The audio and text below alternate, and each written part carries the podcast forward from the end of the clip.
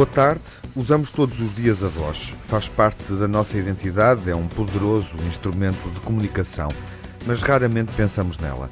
Justamente para nos levar a refletir sobre a voz, foi criado um Dia Mundial, o Dia Mundial da Voz, assinalado esta semana, a 16 de abril.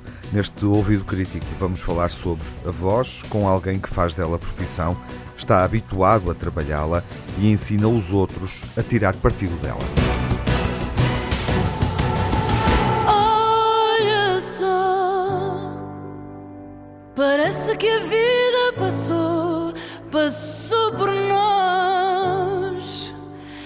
Deixando manto de água na minha voz. E agora canto para ela nunca secar, para ela nunca secar. Olha só. A voz que vamos escutar é de Miguel Braga, ator e professor de teatro. Boa tarde, Miguel. Boa tarde. A voz é como uma impressão digital. É única, define-nos, ajuda-nos a comunicar, espelha as nossas dimensões. É cuidada como deve ser? A voz não será cuidada como deve. Depende da maneira também como, como, eh, como entendemos a questão ou o problema, se é que ele é, é, é problema. Mas pensando na questão em termos eh, sociais, do uso da voz em sociedade, em, em contextos de, de comunicação, eu diria que não há cuidado suficiente em relação à voz. Seria necessário uh, uma outra, uma outra cultura, um outro trabalho, uma outra, uma outra atenção e uma outra formação, tendo em, tendo em conta o conjunto das pessoas, dos falantes, daqueles que usam a voz uh, no direto, no espaço físico. A voz pode aprimorar-se.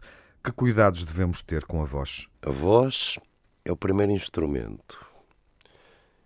Eh, A voz está associada à música, portanto. Eh, A voz precede a flautinha de cana dos primitivos pastores.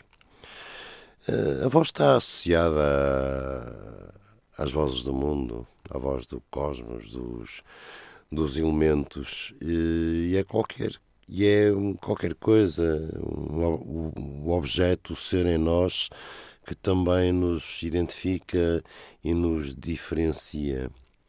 A voz pode ser trabalhada, pode ser respirada, eh, pode ser melhorada, tendo em conta, tendo em conta a necessidade do outro, a necessidade que o outro tem de ouvir, mas de ser tocado também por esse elemento eh, tão frágil e, apesar de tudo, essencial, musical, como, como dizíamos. Qual é o papel que a voz tem na comunicação humana? A voz não é apenas um veículo sonoro, é um transportador de, de palavras.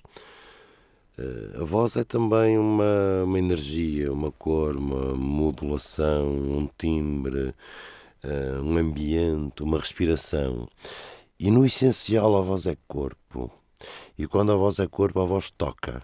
eh, Como, um- como um vetor, como um punctum, algo que fere, que, que desassossega, que transtorna, ou que maravilha, que apaixona, que seduz. O Miguel é professor de teatro, ensina os alunos a tirarem partido da voz. O que é que se pode aprender relativamente ao uso da voz? A voz pode ser eh, trabalhada, pode ser descoberta. Cada um de nós tem um- uma voz muito, muito própria, que é o, o em si mesmo, é, é o, seu, o seu próprio corpo, um, um certo modo de, de ser e estar, eh, e estar no mundo.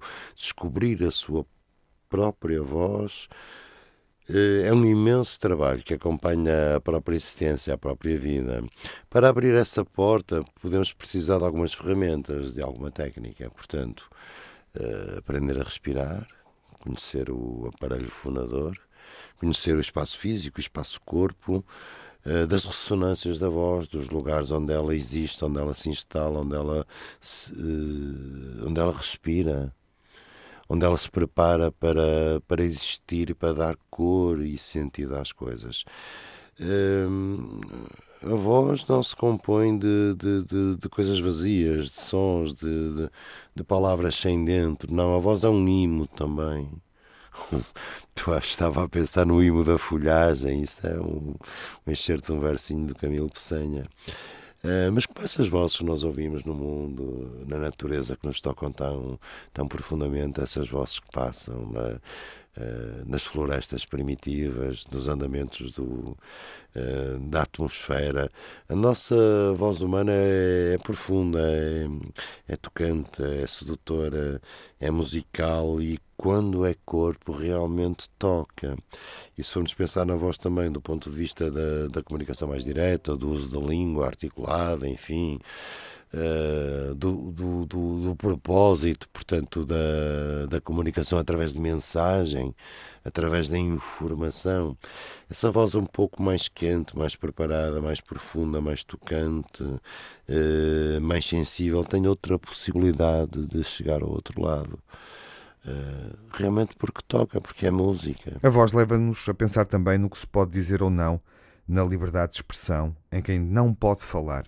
São dimensões que aborda com os alunos? Uh, sim, uh, eu, eu, trabalho na, na formação de atores, digamos assim, de, de jovens atores, e a voz é evidente, quanto mais não seja por utilização social, pelos hábitos que temos, pela nossa formação e pela nossa educação tem, tem um, um papel fundamental. Nem sempre cuidamos da voz, nem sempre a conhecemos, nem sempre a preparamos, nem sempre aquecemos suficientemente, nem sempre nos conhecemos. Eh, esse trabalho de voz é de uma grande.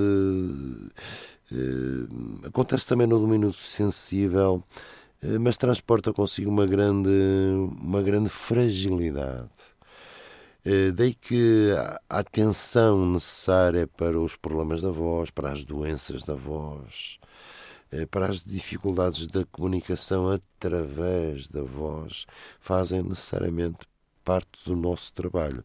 Isto também porque uma parte do nosso trabalho se faz a partir de textos. Eh, e aí a voz, associada à memória, associada ao corpo, à respiração, tem realmente um, um papel fundamental.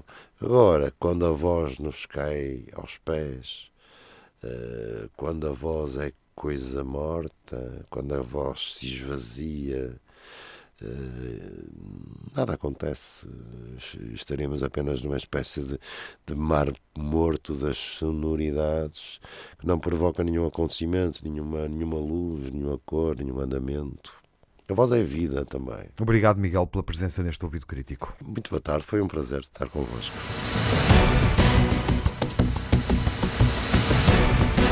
Dentro de pouco mais de duas semanas, vai regressar a iniciativa Sete Dias com os Média. Este ano é a sétima edição. Pretende promover a literacia mediática dos cidadãos. A partir de 3 de maio, o Dia Mundial da Liberdade de Imprensa, e ao longo da semana, escolas, bibliotecas, empresas meios de comunicação social, autarquias, universidades são convidados a promover atividades em torno dos média e das redes sociais que permitam refletir sobre o papel que desempenham nas nossas vidas. Há ideias, materiais de apoio, qualquer pessoa pode inscrever a atividade que pretende desenvolver no sítio oficial do acontecimento em 7 dias com os média.pt.